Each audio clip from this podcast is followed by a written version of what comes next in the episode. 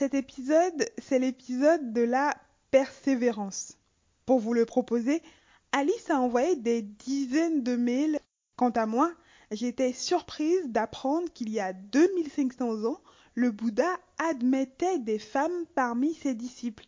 La première communauté féminine a été fondée environ trois ans après celle des moines. D'un point de vue philosophique, la pratique bouddhiste soutient que tous les êtres, entre autres les femmes, peuvent atteindre l'illumination. Aujourd'hui, le Dalai Lama clame en même temps que l'heure est venue pour que les femmes prennent un rôle plus actif dans toutes les sphères de la société et que les femmes sont plus sensibles à la souffrance d'autrui que les hommes, notamment à cause de leur rôle dans la construction de l'enfant. Je suis Sina Toussaka et vous écoutez Dieu.e, le podcast féministe et croyant. Je pense que les cultes religieux, tous les cultes religieux, visent à opprimer les femmes. Oh my God. Chaque personne, euh, autant son féminisme que sa spiritualité, est unique, aussi unique que son parcours. Et c'est impossible de réduire quelqu'un à une définition.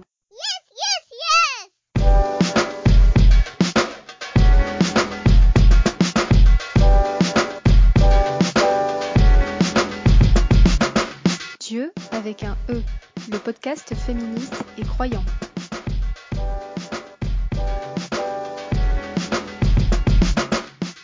Martine Bachelor, vous êtes bouddhiste. Vous vivez actuellement en France où vous animez des retraites et enseignez la méditation. Lors de votre parcours vers l'éveil, vous avez été non-bouddhiste, bhikkhuni, pendant dix ans en Corée du Sud. En 1996, vous publiez d'abord en anglais Rencontre avec des femmes remarquables, Vivre la spiritualité bouddhique au quotidien, qui contient la retranscription de 18 entretiens avec des femmes bouddhistes de plusieurs pays. Dans l'introduction de cet ouvrage, vous dites On a écrit beaucoup de livres sur les femmes et le bouddhisme d'un point de vue féministe, sociologique, religieux, culturel ou historique. J'ai voulu aborder ce sujet sous un autre angle, celui de l'expérience de la méditation et de la vie quotidienne.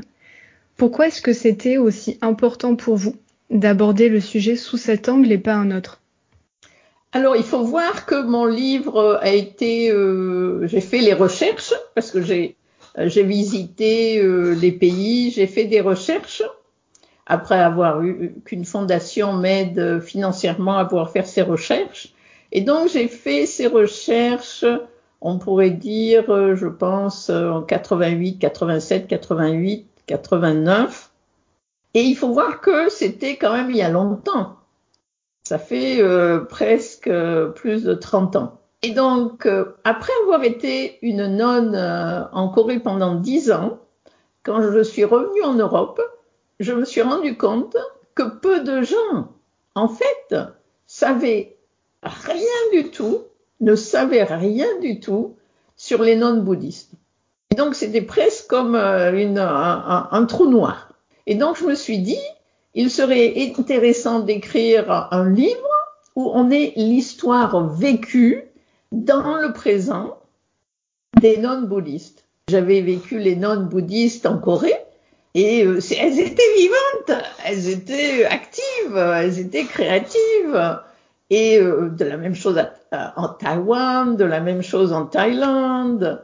Et aussi, il y avait des nonnes en Europe, il y a aussi des laïcs aussi, parce que je voulais quand même avoir aussi des laïcs euh, dedans.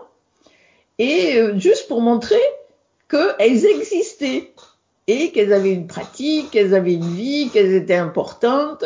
Et donc pour les faire vivre, parce que j'avais l'impression qu'elles étaient euh, méconnues ou une sorte d'abstraction. Que quand on lit votre livre, on se rend compte aussi qu'on reçoit au fil des pages un enseignement de ces femmes-là. Et est-ce que, euh, les personnes, par exemple en Occident, n'avaient pas conscience que euh, les nonnes euh, dispensaient aussi un enseignement, que c'était pas que des hommes?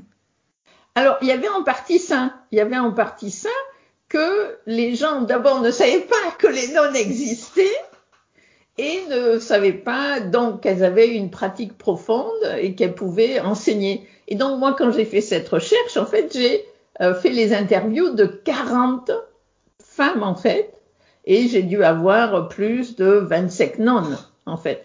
Donc après, j'ai dû euh, choisir les meilleurs entretiens, euh, ceux qui marchaient le mieux et tout ça. Et en fait, j'ai beaucoup appris. Pour moi, ça a été euh, en fait une, un enseignement de pratique. Ce qui fait que même après, je me rappelle encore les enseignements que j'ai reçus de ces nonnes. Donc, quand j'ai fait cette recherche, c'était pas seulement une description de leur vie, mais je voulais plus que moi, en tant que personne qui interviewe, je disparaisse pour que leur connaissance, leur pratique, leur vie puissent être partagées, mais en même temps bénéficier le lecteur, la lectrice. Et comment vous vous situez euh, par rapport au mouvement féministe? Alors moi, de, de tout temps, euh, d'un âge très jeune, j'ai été euh, toujours féministe et toujours euh, très consciente de la cause féministe. Donc oui, je suis féministe. Est-ce que vous pensez que parfois il est compliqué d'articuler la pratique bouddhiste et le féminisme? Comment est-ce que Siddhartha Gautama a-t-il accueilli les femmes dans son entourage et par la suite les nonnes, par exemple? Alors, ce qui est très intéressant par rapport euh, au Bouddha et par rapport à euh, sa rencontre, euh, son acceptance, son acceptation des femmes dans l'ordre monastique, c'est qu'en fait, il était très égalitaire. En fait, le, Bouddha était très égalitaire à deux niveaux. La première chose qu'il a dit, c'est que de n'importe quelle sorte de, famille, de classe, de société dont vous venez, vous pouvez devenir moine. Ça, c'était la première chose qu'il a fait pour les moines, que n'importe qui pouvait devenir moine. Et après, la hiérarchie était basée en fait sur combien de temps vous avez été entré dans l'ordre. Après, il y a eu la question des nonnes. Et le Bouddha a tout de suite dit oui, euh, les nonnes, les femmes ont autant la possibilité de l'éveil que les femmes. Donc les femmes ont la même possibilité d'éveil que les hommes. Et après, il y avait un peu une question de société, dans le sens comment les femmes pouvaient devenir nonnes, pouvaient entrer dans le célibat et pouvaient vivre ensemble sans avoir peur d'être attaquées. Et donc, euh, c'est très intéressant dans les écrits, parce que si les nonnes sont ensemble dans un endroit isolé, elles sont attaquées. Si elles sont dans un endroit près d'une ville, elles peuvent être attaquées. Et donc finalement, euh, dans les textes sur les règles pour les nonnes, il dit la façon d'être plus en, en, sécurité pour un groupe de femmes, ça serait en fait d'avoir euh, un couvent, un monastère, un endroit de retraite pour elles, mais à l'intérieur d'une ville. Comme ça, elles seront plus protégées des gens qui pourraient les attaquer à cause de leur sexe. Donc, dans un sens, une de ces idées, c'était oui, euh, tout le monde peut venir être moine et nonne, mais en même temps, comment on peut protéger le, les femmes? Parce que les gens ont une tendance, les hommes ont une tendance à les attaquer si euh, elles n'ont pas un moyen de, se défendre. Et très rapidement après que le Bouddha soit mort, euh, la société, qui était très patriarcale, a commencé à amener des restrictions par rapport aux huit sortes de choses qu'il faut euh, accepter en plus si on est nonne et euh, différentes choses comme ça qu'on peut voir dans les textes où les femmes vont être discriminées. Et est-ce que vous pensez qu'il aurait vraiment dit, euh, je sais plus exactement la phrase, mais que que la loi ne pourrait être euh, aurait beaucoup plus de difficultés à être acceptée à cause des femmes? Alors ça, ça, je pense que, en fait, l'histoire, c'est est-ce que c'est une histoire vraie? De nouveau, c'est très difficile à savoir ce que le Bouddha a dit vraiment 500 ans avant Jésus-Christ. Ça, c'est très difficile à savoir parce que euh, ça a été euh, de façon orale. Après, chacun l'a arrangé un peu euh, à leur façon. Et après, ça a commencé à être écrit peut-être 100 ans avant Jésus-Christ. Donc, euh, il y a quand même eu beaucoup de, changements entre-temps. Et donc, il y a eu cette idée. Est-ce que c'était lui qui l'a dit? Est-ce que c'est les textes après? Est-ce que c'est les gens autour de lui? Que quand Ananda, son disciple, lui a dit euh, laisse les femmes devenir nonnes, et le Bouddha aurait dit ah mais si les femmes ne sont pas nonnes, le dharma euh, prospérera pendant plus longtemps que si elle le devient. Mais euh, les lettrés qui font des recherches philologiques trouvent, pensent que ça, et aussi euh, les huit conditions spéciales pour les femmes pour devenir nonnes, sont peut-être plus tardives que du temps du Bouddha. Mais je pense que ce qu'il ne faut pas ignorer, c'est que toute religion ancienne, et d'aujourd'hui un petit peu aussi, est quand même placée socialement dans un contexte patriarcal. Donc ça va être très difficile de ne pas avoir une partie de la religion qui va être influencée par la, par la culture dans laquelle il se trouve. Mais les religions, c'est pas quelque chose qui flotte euh, sur un nuage.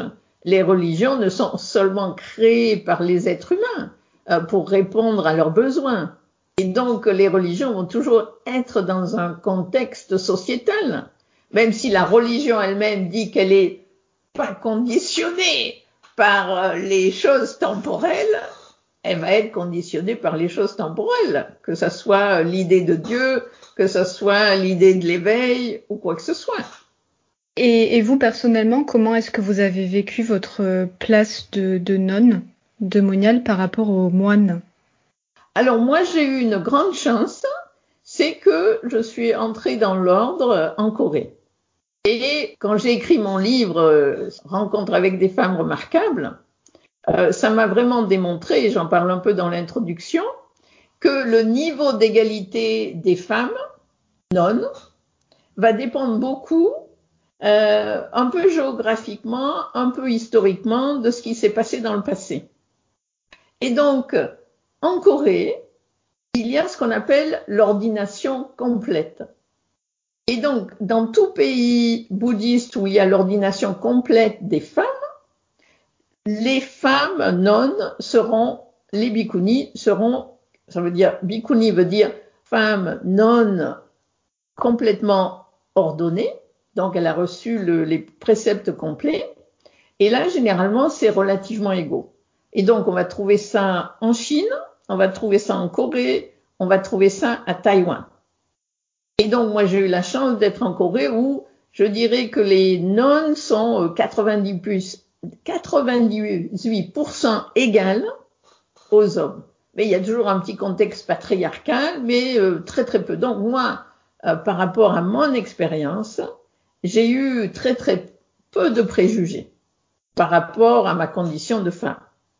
Après, bien sûr, parce qu'il y a quand même une culture euh, de la réincarnation, il y a quand même une culture patriarcale. Et c'est pour ça que quand une amie à moi qui euh, avait été nonne et puis a arrêté d'être nonne et a envoyé une lettre au maître, elle va dire, euh, le maître va, je traduis la lettre pour le maître, et le maître va me dire, ah là là, il faut qu'elle prie pour être réincarnée comme un homme, et là vraiment elle pourra avoir l'éveil. Et moi je lui dis, mais est-ce que vous êtes en train de me dire qu'une femme ne peut pas être éveillée? Et il me dit, si, si, si, on peut être éveillé, mais quand même, c'est mieux d'être dans le corps d'un homme. Et donc là, on peut tout de suite voir la culture. Donc moi, je prends pas ça pour argent comptant. Moi, je prends que ça pour, c'est sa culture. Et la culture coréenne euh, a un certain niveau de patriarcat. Et la culture bouddhiste, dans un certain sens, peut avoir un certain niveau de patriarcat parce que c'est créé par la société qui est patriarcale. Mais autrement, au jour au jour, j'ai eu vraiment aucune discrimination. Parce que il est vrai qu'en Corée, c'est l'endroit où c'est le plus égalitaire pour les bhikkhunis.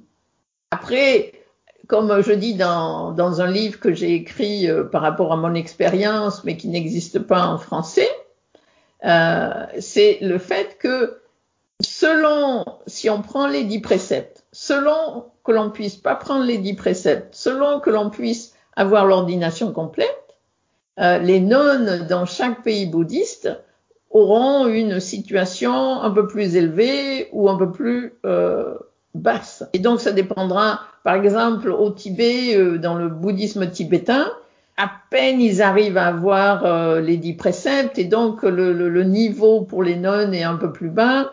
La même chose un peu en Birmanie, la même chose un peu en Thaïlande. Et puis ce qui est très intéressant, c'est le cas du Sri Lanka, de Ceylan, où ils n'avaient pas l'ordination des nonnes et ils ont réussi à le refaire. Donc maintenant, on a des bikunis euh, au Sri Lanka, à Ceylan. Moi, là, je suis, euh, je n'aurais pas cru que ça serait arrivé de mon vivant. Mais c'est arrivé. Donc, il y a des moines et des nonnes, euh, globalement, qui, qui, ont vraiment bataillé pour euh, réintroduire euh, l'ordination complète dans ce pays. Qu'est-ce qui, vous pensez, a permis de réintroduire cette ordination? D'arriver à convaincre pour le faire autoriser Je pense des gens qui pensaient que c'était pas juste. Parce que ce qui est intéressant, c'est que euh, le bouddhisme s'est propagé de l'Inde euh, au Sri Lanka, et puis après, euh, s'est propagé dans les autres pays. Et puis après, ça c'est les, moines au Sri Lanka ont disparu trois fois. Et chaque fois, ils sont allés en Birmanie pour récupérer l'ordination. Mais la première fois que l'ordination des nonnes a disparu, ils sont pas allés rechercher des nonnes ailleurs. Donc c'est pour ça. Mais moi je pense que c'est à cause des bonnes volontés, à cause de la modernité dans un sens, dans le sens que il y a des moines et des nonnes euh, globalement de partout qui ont aidé à réintroduire ça. Alors ça ne veut pas dire que tous les moines au Sri Lanka sont d'accord. Il y a eu beaucoup de résistance, mais il y avait eu assez de bonne volonté pour que ça puisse repartir. Et puis en Thaïlande, c'est la même chose. Là, c'est interdit, mais en même temps, j'ai une amie euh, qui euh, refait partir euh, la double ordination en Thaïlande, même si c'est interdit. Et donc, il y a beaucoup de mouvements comme ça dans les pays asiatiques par rapport à ça. Et par curiosité, qui est-ce qui décide de l'accepter ou pas? Il y a un fonctionnement collégial, il y a une décision collective? Alors, en, Thaïlande, c'est en fait le gouvernement qui a interdit les, les nonnes bouddhistes en 1925 ou quelque chose comme ça. Donc pour aller contre ça, c'est aller contre quand même quelque chose qui inscrit euh, dans la politique gouvernementale pour euh, plus de 100 pour 100 ans. Donc là c'est vraiment aller là là c'est dur parce que là c'est vraiment pour changer les choses tandis qu'au Sri Lanka comme il y a différentes euh, lignées bouddhistes, il y en a une qui est plus conservatrice, il y en a une qui est moins conservatrice, et donc la moins conservatrice a pu la réintroduire. Mais ça va pas être réintroduit chez la conservatrice. Donc ça dépend un peu de ça. Hein. D'accord, donc parfois ça peut vraiment se mêler, mêler à des questions politiques, quoi. Ben oui, oui, oui, oui, sociétal, politique, euh, oui. Toujours par rapport au, au fait d'être nonne, est-ce que le fait de, de devenir nonne, de se raser les cheveux, d'adopter un mode de vie détaché des conventions, enfin d'abandonner parfois bah, le couple, le mariage, les mondanités, euh, une certaine conception du travail. Est-ce que ça permet de se libérer du poids du genre, du poids d'être femme? Est-ce que ça permet avant tout de se sentir une personne? Il y a un témoignage dans votre livre euh, d'Aya Kema qui m'a frappée. Elle dit Très vite après mon ordination, j'ai ressenti un fantastique sentiment de liberté. Je n'ai pas à être quelqu'un, je n'ai pas à être belle, attirante, intéressante ou riche. Je peux simplement mettre ma robe de nonne et faire du mieux que je peux. Et d'autres euh, témoignent aussi du fait que l'ordination a complètement apaisé leur rapport avec les hommes et les femmes. Tout à fait, en partie. Enfin, ce qui, est très, fut très intéressant pour moi en Corée en 75, hein, faut voir que c'était en 75, euh, où c'était encore très confucianiste, très patriarcal. Et là, on est toujours, euh, on est la fille de quelqu'un, on est la femme de quelqu'un, et on est la mère de quelqu'un. Et donc on est un peu toujours défini par rapport à un homme. Et c'est vraiment très tracé parce que c'est une société très confucianiste, surtout en 75. Et donc, ce que j'ai réalisé très vite euh, en étant en Corée, quand j'ai aussi interviewé, euh, parlé avec des nonnes coréennes, c'est que pour elles, c'était une libération de devenir une nonne, parce que là, elles pouvaient devenir une personne à part entière, pas euh, leur identité n'était pas dépendante d'un homme. Donc ça, c'était très clair par rapport aux nonnes en 1975. Maintenant, c'est très différent parce que les femmes, euh, les femmes en Corée, euh, il y a moins de patriarcat dans un sens, c'est plus moderne, et donc les femmes ont beaucoup plus de moyens euh, d'avoir leur vie à elles.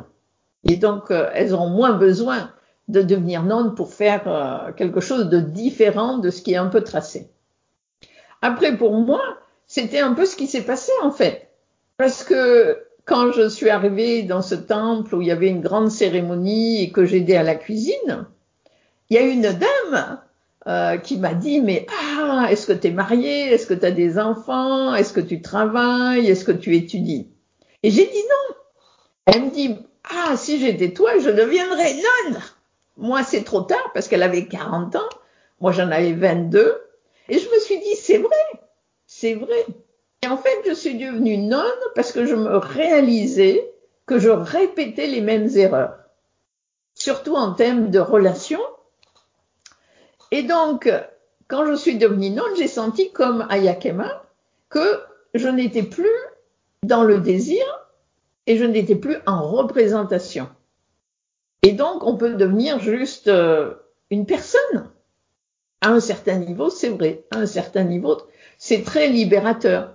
Parce qu'on sort d'une société où on doit plaire, on sort d'une société où euh, on est attiré par ceci, par cela, et euh, là, euh, il y, a, y, a, y, a, tout un pan euh, de relations émotionnelles dont on n'a pas à s'inquiéter. Mais quand j'ai arrêté d'être nonne et puis que j'ai rencontré quelqu'un et que je suis devenue, euh, enfin, je me suis mariée avec quelqu'un, c'était comme pendant dix ans, il y avait quelque chose qui avait disparu.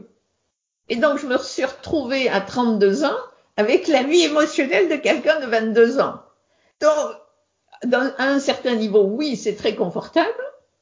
Mais si on arrête d'être nonne euh, pendant quelques mois, euh, ça peut compliquer un peu les choses pour retrouver euh, comment on peut être avec une relation émotionnelle euh, saine, euh, etc., qu'on n'a pas eu pendant dix ans. Dans votre livre, les interviewés adaptent différentes postures face au sexisme. Certaines disent que l'égalité, euh, l'identité sont des concepts dont il faut se détacher, comme de, de toute chose un peu dans le bouddhisme, pour en dépasser la souffrance, que finalement ce ne sont que des conventions de plus, voire des projections mentales, ou encore qu'il faut se détacher de la charge négative que génère un comportement sexiste euh, et que c'est un nouveau travail sur soi à faire. D'autres, comme sœur euh, Chan Kong, assument leur volonté de travailler pour la justice sociale et de trouver de l'éveil à travers ce travail plus politique, pour le bien de la cité. La question que je me posais, c'est comment, dans un contexte où le bouddhisme ne vise pas à changer la société, mais plutôt l'individu, ne pas passer à côté des problèmes de sexisme plus structurels qui peuvent exister dans, les monastères, par exemple, ou dans la société en général? Alors là, de nouveau, il faut faire attention euh, de penser que le bouddhisme est seulement basé pour le changement individuel. Je pense qu'il faut faire très attention euh, par rapport à cette idée. Parce qu'il y a un truc qui est très intéressant, euh, c'est euh, par exemple quand le bouddhisme est allé en Chine. Il y a deux livres en anglais très intéressants. Un qui est par rapport à la transformation du bouddhisme en Chine et un autre livre qui est par rapport à la transformation de la Chine par le bouddhisme. Et donc, à un certain niveau, on pourrait presque dire que oui, à un certain niveau, avec le bouddhisme, il y a cette notion de l'individu, de l'individu. Mais notion de l'individu dans le sens d'être très conscient des conditions dans lequel on se trouve. Et donc, c'est pas l'individu qui va s'occuper de soi-même égoïstement, mais un individu qui va se développer pour pas de causer de tort à lui-même, ni causer de tort aux autres. Et il faut voir que souvent, dans les anciens temps, les moines et les nonnes vivaient ensemble. Et il y avait par rapport, euh, quand ils vivaient ensemble pendant les trois mois de retraite, tous les deux semaines, en fait, ils regardaient ensemble les erreurs qu'ils pouvaient faire. Et il y a un très beau, euh, il y a une très belle euh, exemple, c'est quand le Bouddha revient d'un voyage et puis remarque qu'il y a un moine qui n'est pas là. Et donc, il demande aux autres moines où est le moine. Et les autres moines disent, il est malade. Donc, le Bouddha va voir le moine qui est malade. Il a la dysenterie. Avec Ananda, son, son disciple proche, il le nettoie, il s'en occupe. Et après, il va dire au moine, mais pourquoi vous n'avez pas pris soin de lui? Et ils lui disent, ah mais euh, bah, pourquoi on prendrait soin de lui? Il va pas nous aider en quoi que ce soit.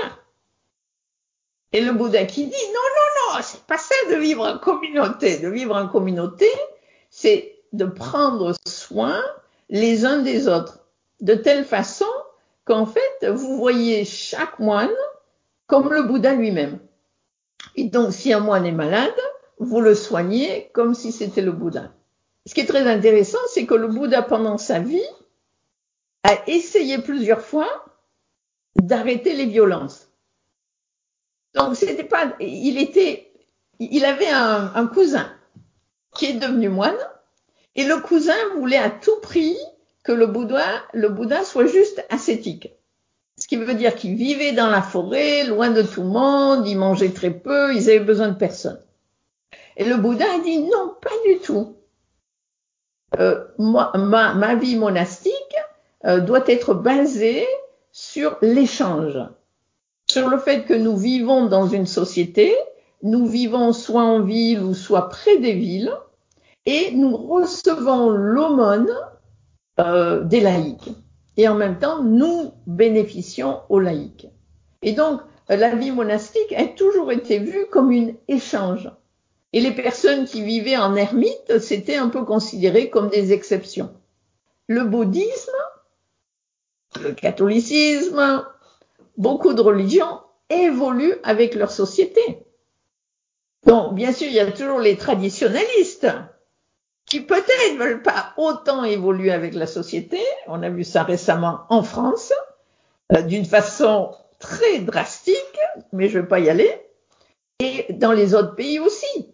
Donc, je pense qu'il faut voir en fait que, je pense à travers l'histoire, il y a toujours eu, dans un sens, des gens peut-être conservateurs, conservatrices, traditionnels et des gens plus modernes. Et que ça soit en Asie, moi je connais, euh, parce qu'il y a, y, y, y a, un créneau qui s'appelle le bouddhisme engagé, et euh, le bouddhisme engagé, des fois les gens ont l'impression que soit c'est Thich qui l'a commencé, euh, soit c'est les Américains qui les ont commencés, mais pas du tout. Le bouddhisme engagé, on peut dire, a été commencé par le Bouddha. Et en Chine, il y avait déjà euh, des gens qui s'occupaient euh, quand il y avait des famines. Euh, en 1800, quand des gens, ça c'est très intéressant. En 1800, quand les gens sont allés en Chine et ont vu les monastères, c'était comme des zoos, parce que tous les gens leur donnaient les vieux animaux. Et après, les moines et les nonnes les protégeaient jusqu'à ce qu'ils meurent. Et donc, il y avait des enclos pour différents animaux. ils ont donc pour la cause animale. Après, euh, je connais des gens euh, en Thaïlande qui luttent pour euh, la cause féministe. En Birmanie, c'est un peu plus dur, mais aussi au Sri Lanka aussi. Et le plus grand, enfin moi, pour moi, le plus, un des bouddhistes les plus engagés de nos, nos temps, ça a été, c'était le docteur Ambedkar, et en Inde qui a euh, bénéficié un grand mouvement social, mais pas seulement social, mais aussi, je dirais, qu'il a promu l'égalité des femmes et des hommes. Donc, bien sûr, il y a des gens qui vont toujours, il y a, des gens qui vont avoir un discours, qui va dire que les hommes sont supérieurs aux femmes, même de nos jours. Mais euh, bon, euh, ça c'est, on trouve ça un peu partout euh, dans le monde. Ce que j'ai trouvé intéressant dans votre livre, le, fait de d'aborder la question sous l'angle de la méditation, de la pratique méditative, euh, ça a fait écho à plusieurs reproches que j'ai entendus euh, sur la spiritualité ou les religions ou toute forme de croyance en disant que ça allait à l'encontre des femmes et du développement des femmes et de leur empouvoirment. Sauf que, ben, en lisant votre livre, je trouve qu'on a vraiment la, preuve en fait de, ce que peut apporter par exemple la pratique bouddhiste. Euh, je, je, les ai trouvées très courageuses en fait dans ce livre par rapport à ce qu'elles vivent. Il y a la question de la maladie aussi, avec l'une d'entre elles qui avait un cancer du sein à l'époque. Pour certaines qui viennent de milieux quand même euh, très défavorisés, mais que, mais que ça apporte quand même une force énorme au quotidien pour arriver à mener sa vie. Est-ce que vous, vous avez ressenti cette force que pouvait vous apporter la pratique? Tout à fait, tout à fait. Non, non. Euh, c'est quelque chose que dont j'ai vraiment fait l'expérience, dans le sens que euh, j'avais un peu, euh, un peu un complexe, un petit peu d'infériorité, et que au fil du temps, euh, avec la pratique, en fait, ça donne de la confiance. Et ça donne de la confiance en soi-même, pas d'une façon arrogante, mais ça donne de la confiance dans ses capacités. Parce que la méditation, ça fait partie, c'est pas juste la méditation, ça fait partie de la sagesse, ça fait partie de l'éthique. Parce que vraiment, il y a les trois entraînements, les trois formations dans la pratique bouddhiste, l'éthique, la méditation et la sagesse. Et donc les trois vont se renforcer dans un sens, vont s'aider les uns les autres, dépendre les uns des autres. Et donc par rapport à la pratique, qu'est-ce que c'est la pratique de la méditation? La pratique de méditation, c'est en fait d'une part de se focaliser, d'une autre part de questionner. Et en fait, cette pratique juste de faire quelque chose de simple, qui est de revenir à la respiration, euh, d'être conscient du changement, mais d'une façon assez, euh, on le fait de façon répétitive. Donc c'est vraiment une formation. C'est vraiment, c'est presque comme si on se muscle.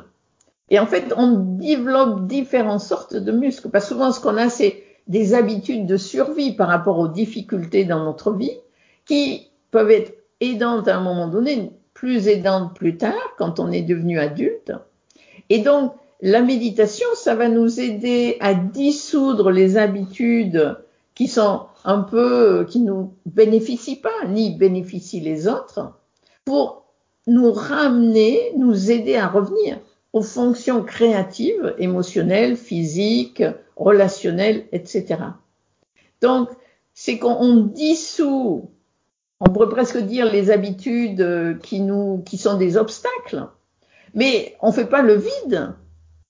En dissolvant ces habitudes, on va en fait retrouver la créativité de notre potentiel. Notre potentiel de pensée, d'émotion, de corps, de relation. Et donc, en fait, on va développer une sorte de confiance en soi qui n'est pas abstraite, mais une confiance en soi organique. Que moi, oui, je peux développer de la sagesse, oui, je peux développer de la compassion, oui, etc., etc. Et je me demandais si dans le si dans le bouddhisme il y a une conception claire de ce que serait le masculin et le féminin. Alors, non. Enfin, euh, sociétalement, oui, dans un sens. Mais pas vraiment, parce qu'il y, y, y a, cette idée de non-soin, il y a cette idée de conditionnalité. Donc, le fait qu'on soit un homme, une femme, euh, c'est juste, ça fait juste partie d'une des conditions qui vous forment. Et donc, ça va être un peu considéré comme quelque chose d'aléatoire qui, euh, à un certain niveau euh, n'est pas si important que ça. ça c'est juste une des conditions qui vous forment. Je ne sais pas si dans ces anciens temps, ils avaient des notions comme ça. Il y, avait, il y a beaucoup de chances qu'en termes de société, Ils avaient des notions de, de, de ce qu'était un homme, ce que devait faire un homme, ce qu'était une femme, ce que devait faire une femme. Mais quand vous regardez la façon dont le, ce qui s'appelle le joyau euh, de la sangha, qui est le joyau de la communauté, le joyau de la communauté comprend les nonnes, les moines, les laïcs femmes et la laïque homme. Et le Bouddha est très catégorique dans le sens qu'il faut avoir les quatre pour que vraiment euh, il y ait une communauté et qui soit soutenante et qui pratique. Donc il y a toujours cette idée que tout le monde fait partie de la même chose. Et parce qu'il y a cette idée que personne n'est fixe, qu'on est euh, tous euh, un flot de conditions, de conditions intérieures avec les conditions extérieures. Mais bien sûr, dans Intertexte, vous allez lire des trucs euh, assez terribles sur les femmes, sur les hommes, euh, et puis au fil du temps, euh, sur les histoires. Mais plus tard, avec le Mahayana, qui est une autre tradition qui s'est développée plus tard historiquement, vous avez certains textes qui sont très intéressants, où il y a un homme qui, qui dit « Oh, les femmes ne peuvent pas avoir l'éveil », et puis tout à coup, il y a la femme qui se transforme en homme et l'homme qui se transforme en femme. Et plusieurs, euh, il y a plusieurs textes où ceci se passe. Soudainement, il y a une transformation. Il y a quelqu'un qui discrimine et un se transforme en l'autre. Alors la femme, bien sûr, a pas de, enfin, elle rigole quand elle est transformée en homme, et bien sûr l'homme quand il est transformé en femme est un peu pas si content que ça, mais euh, ça lui apprend quelque chose. Il y a plusieurs textes comme ça. Donc c'est un peu comme s'il y a aussi un peu, euh, on, joue avec ça. Mais il est vrai que dans le, bouddhisme tibétain, de par la société, euh, la femme, le nom de la femme, ça veut dire une renaissance moins bonne. Et donc, juste par ça, vous, avez, à avoir un peu un différentiel. Alors même s'il y a une idée d'égalité euh, sur les textes dans l'éveil, euh, il va y avoir une préférence pour les hommes, il va y avoir une préférence pour les moines, et les femmes n'ont pas l'ordination complète. Donc de par ça, il va y avoir une certaine inégalité. Alors après, on ne sait pas, est-ce que ça vient du bouddhisme, est-ce que ça vient de la société euh... Je trouve ça intéressant cette notion de de fluidité des genres, d'interchangeabilité euh, dans le bouddhisme. Et ce qui m'a marqué dans une, dans une partie de l'art bouddhique, c'est le fait que le Bouddha puisse être représenté euh, de façon non genrée ou alors avec des attributs féminins ou masculins, qu'une fois qu'il a atteint l'éveil, il peut être représenté un peu euh, selon tous les genres possibles. Alors, d'une certaine manière, oui, et de nouveau, d'une autre manière, non. Ça, c'est toujours un peu le problème. Il euh, y, a, des textes qui disent que pour avoir l'éveil complet du Bouddha, il faut naître homme. Alors là, vous avez vraiment un éveil genré. C'est très intéressant. Pour moi, c'est très intéressant les différentes idées qu'il peut y avoir dans les traditions par rapport à l'éveil.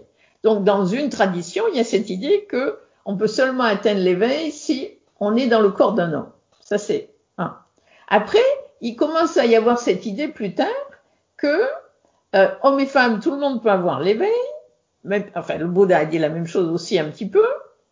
Et après, il y a cette idée qu'on peut avoir l'éveil en une seule vie. Parce qu'avant, il y avait cette idée qu'il faut avoir beaucoup, beaucoup de vies antérieures pour arriver à l'éveil à un moment dans le corps d'un homme. Deuxième idée, c'est que l'éveil peut se passer en une vie. Et troisième idée, c'est qu'on peut être déjà éveillé, sans le savoir. Et donc, ça peut être immédiat. Et donc, ce qui est intéressant avec les différentes traditions, c'est comment elles ont un peu joué avec cette notion d'éveil, et bien sûr un peu avec la notion de genre. Parce que dans le bouddhisme, il y a aussi cette idée euh, de bodhisattva. C'est un peu comme des saints, et il y en a un qui est le saint de la compassion.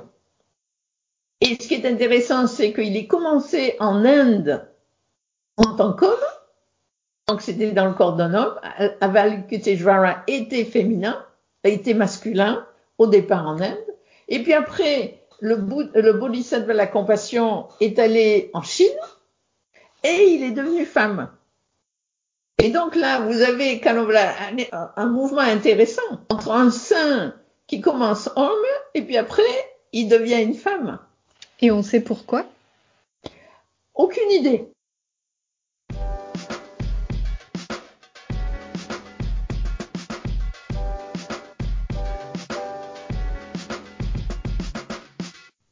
À présent, vous allez entendre le témoignage de Chantari Hout, qui est chamane guérisseuse dans le sud-est de la France.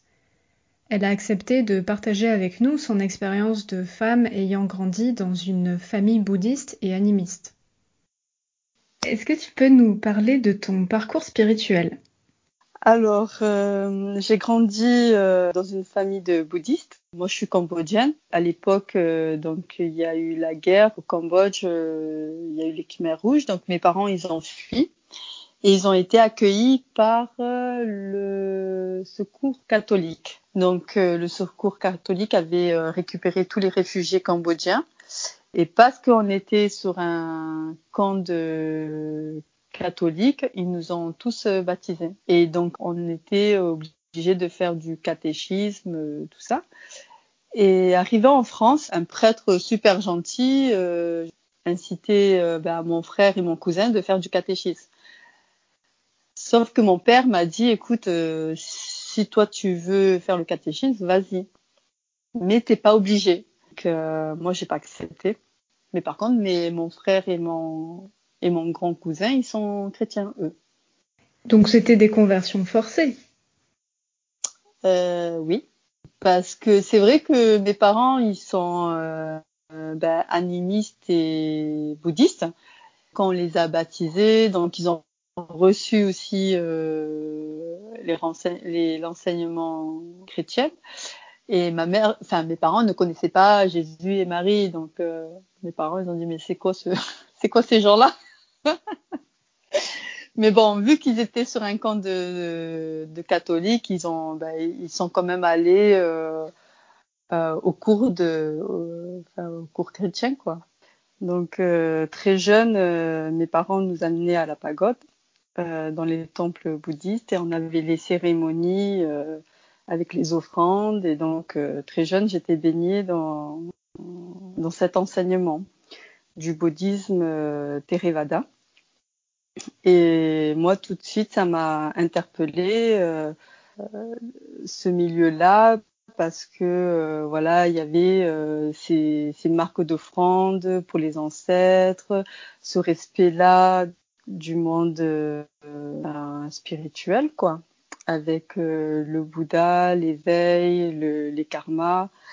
Et euh, c'est vrai que mes parents, ils ont cette culture-là, faire beaucoup euh, euh, de dons à soi, être dans l'entraide. Donc euh, j'ai et puis c'est surtout aussi l'image de Bouddha qui est euh, peint avec beaucoup de couleurs et euh, donc c'est c'est vrai que ça ça m'a beaucoup ça a beaucoup résonné en moi. Puis au fur et à mesure ben, de l'âge, de l'adolescence, j'ai vraiment euh, exploré ça avec les méditations, les pratiques du dharma. Sauf que j'ai bien compris qu'à un moment donné, euh, la position de la femme était très particulière euh, vis-à-vis -vis des moines. Il y avait un grand respect. Et bon, déjà, toute petite, j'avais remarqué ça, mais euh, j'en prenais pas vraiment conscience jusqu'à euh, arriver à l'adolescence.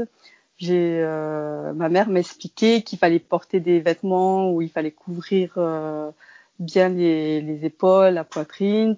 Et puis aussi, euh, je savais pas qu'il y avait euh, cette marque de respect quand on parle à un moine. Il faut pas dire, euh, par exemple en cambodgien, on, on, quand on dit oui, c'est pour les femmes c'est cha, et ben, avec les moine, on n'a pas, il y a une marque de respect où il faut dire câlin.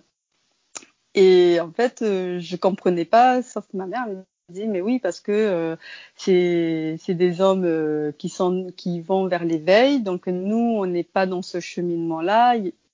Donc la marque de respect est, importante. Donc nous, les femmes, on est beaucoup en retrait par rapport aux, aux hommes et, et, les hommes, surtout les hommes moines, ils sont sur un piédestal, quoi. Et, euh, et c'est vrai que ça m'a beaucoup euh, interpellée. Et puis j'étais là-bas. Euh, c'est quand même un peu injuste parce que nous, les femmes, on est aussi sur, on est égaux avec les hommes. On a le, la même marque de respect. Donc j'ai exploré l'autre véhicule, le grand véhicule Mahayana. Sauf que je me suis rendu compte que c'était la même chose. Après, euh, c'est vrai que en tant que femme, euh, trouvais quand même il y avait un peu d'injustice parce que c'est vrai que dans certains textes que, où euh, quand il y a des enseignants euh, moines qui parlent de la femme en disant que bah, c'est la femme, euh, elle doit bien se présenter, qu'elle doit être là pour être au service de l'homme. Et donc euh, des fois, c'est moi ça me rendait un peu euh, un peu rageuse. Euh, nous, les femmes euh, dans, le milieu bouddhiste pratiquant, euh, voilà, la femme, elle a vraiment ce, cette position de servante, quoi. Parce que moi, je le vois quand je vois les femmes, quand on va dans les pagodes, elles sont beaucoup agenouillées. Dès qu'on passe devant un, moine, on se baisse par respect, parce que il est, c'est un homme d'éveil, quoi. Après, euh, c'est vrai qu'il y a une nouvelle génération de moines où ils sont très, euh, voilà, euh, la place de la femme a, plus sa place de servante, quoi.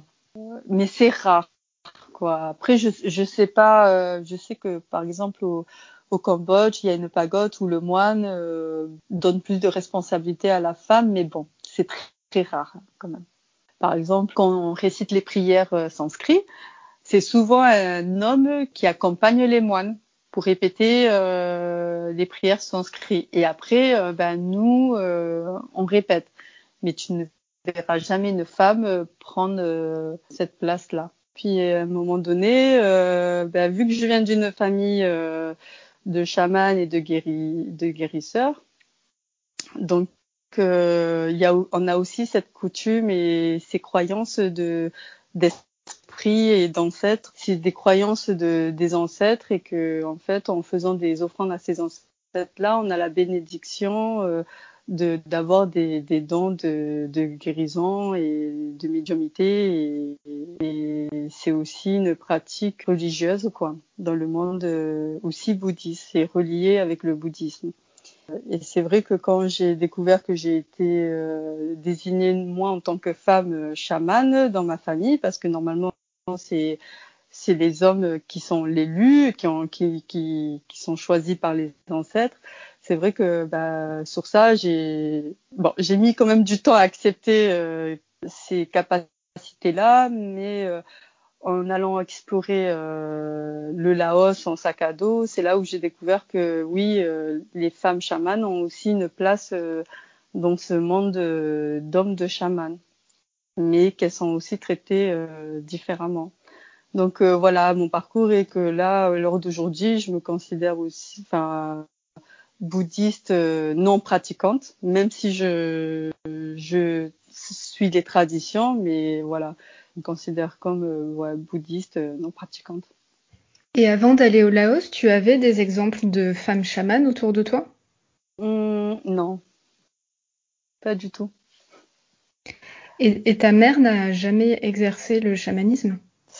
Non, euh, ma mère, elle avait pas confiance en elle et puis euh, en même temps, elle, se dit plus médium euh, que chaman. Puis quand on est élu chaman, c'est que on vit vraiment un drame particulier où on, se rapproche de la mort hein, en fait et on vit des maladies. Et c'est vrai que mon père, lui, il a été choisi à l'âge de 8 ans et il a vécu, euh, il a perdu la vue et euh, il a failli mourir. Donc euh, les esprits ont fait, lui ont demandé que s'il voulait récupérer la vue et, et vivre, fallait qu'il choisisse ce chemin-là. Sauf qu'il a dit non, non, je veux pas. Donc laissez-moi tranquille. Donc ma grand-mère, elle lui a fait un rituel et donc il a repris la vue et, et ça a sauté une génération et donc c'est tombé sur moi. Et toi, tu étais surprise en tant que femme qu'on te demande d'exercer le, chamanisme? Ben ouais, parce qu'en fait, mon arrière-grand-père, mon grand-père, même du côté de ma mère, c'est mon, arrière-grand-père et, puis mes oncles ont été choisis euh, pour être chaman et c'est vrai que là, euh, moi j'ai été surprise parce que j'ai un frère aîné et je me suis dit que c'était lui quoi. Enfin, et du coup, effectivement, j'ai sur ça, j'ai pas compris. Même j'ai demandé à mon père, mais pourquoi, euh, pourquoi moi, quoi? Bon, Après, voilà, il n'a pas d'explication euh, à, me donner. Il m'a dit, écoute, euh, peut-être que les esprits ont senti que ton âme était pure et que tu avais les, les, épaules pour pour pour être une une chamane et d'être là pour accompagner les êtres vivants et, et les morts. C'est important ce que tu dis par rapport à cette notion de, de force pour arriver à recevoir un tel, euh, un tel appel, une telle charge. C'est souvent un argument qui revient quand on vous refusez euh, le, la prêtrise, le rabbinat ou l'imama à des femmes, par exemple. Mm. On dit qu'elles vont pas réussir à le porter sur leurs épaules. Et tout à l'heure, tu disais que ta mère avait peut-être pas suffisamment confiance en elle aussi. Eh oui, c'est ça. Euh, pour, voilà, pour porter tout ça. Qu'est-ce qui a fait que tu as trouvé la force? Mon père. Pourtant, euh, tous les deux, on est très, c'est très conflictuel à l'époque. Mais quand j'ai su que j'ai été choisie, euh, mon père, il m'a dit, si tu refuses, il n'y a pas de souci. Mais sauf que moi j'avais vécu euh, déjà, euh, j'ai failli euh, rester en fauteuil roulant. J'ai dit non mais attends, là c'est les, les, ancêtres, ils te choisissent, je peux pas refuser. Donc j'ai dit à mon père, je pense que là ça on a sauté une génération, là voilà c'est moi. Donc et mon père, ce qu'il m'a dit, il m'a dit écoute, moi je pense que tu en es capable et j'ai confiance en toi. Je sais que que tu vas t'en sortir. Tu as vécu beaucoup de choses dans ta vie, tu as traversé des moments difficiles et je sais que c'est sur ça. Euh, il m'a soutenu euh, dans ma décision.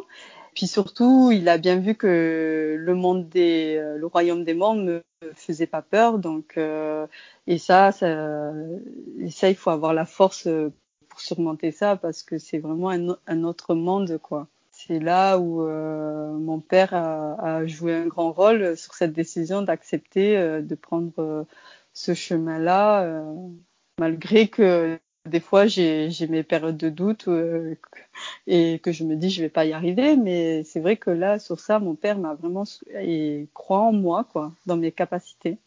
Est-ce que tu sentais que tu devais accepter cette charge pour honorer tes ancêtres? Ouais, j'avais pas le choix. D'accord. C'était euh, ouais, c'était euh, et surtout qu'il venait euh, toutes les nuits me voir et me montrer que j'en étais capable quoi.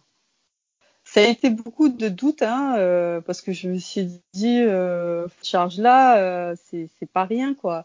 Souvent on dit que les hommes c'est bon, ils ont cette force là, ils peuvent tout surmonter. Ben, c'est vrai qu'en tant que femme, euh, tu te dis, mais en, en fait, il faut avoir les épaules euh, bien solides euh, pour vivre tout ça, quoi. Et c'est vrai que ça m'a, ça m'a construit sur ça. Dans le cas où tu aurais des enfants et peut-être une fille, est-ce que tu penses à la transmission que tu pourrais lui, lui apporter? En fait, je vais attendre sa majorité.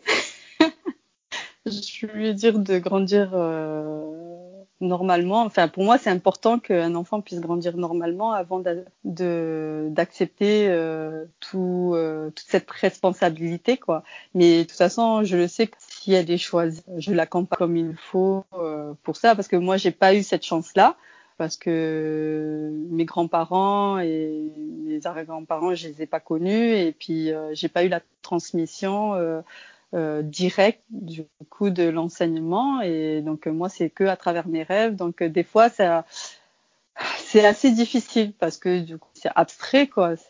Elle est choisie à prendre ce chemin là et qu'elle décide de, prendre ses responsabilités là moi je serais ravie de, l'accompagner et de lui offrir cet enseignement parce que moi je j'ai pas eu cette, cette occasion là quoi Et quand tu as rencontré des femmes chamanes au Laos, qu'est-ce que qu'est-ce que ça t'a fait? Qu'est-ce que ça t'a évoqué? Est-ce que ça a débloqué des choses en toi? En fait, quand j'ai rencontré donc euh, cette dame-là, euh, elle, avait cette force-là. Et moi, j'étais encore dans, enfin, dans cette émotion où je savais pas vraiment si j'en étais capable, cette remise en question. Et en fait, euh, l'avoir rencontrée, ça m'a permis de dire, mais oui, mais je, je peux assumer euh, d'être chamane parce que elle, elle travaillait, elle avait son travail, elle vendait euh, des, des gâteaux sur le marché, elle avait ses quatre enfants et euh, son mari euh, qui était là pour l'aider pour le marché, et puis euh, son activité de chamane le soir après son travail. Et elle, elle arrivait à tout gérer. Donc forcément, ça m'a ça m'a permis aussi de, de me dire que je pouvais y arriver et je pouvais avoir la force, euh, cette force-là aussi, quoi. Chers auditeurs et chères auditrices, cet épisode ferme donc la deuxième saison de notre podcast réalisé grâce à vous. Nous tenons à vous remercier pour votre écoute. Vous avez été plus de 10 000 à nous écouter et nous en sommes très heureuses. Cet été, vous pouvez réécouter les anciens épisodes, nous suivre sur Facebook, Twitter, Instagram. Et si notre travail vous semble utile, vous pouvez aussi nous soutenir grâce à un don régulier sur la plateforme Tipeee. Merci encore à tous et à toutes et surtout, prenez soin de vous.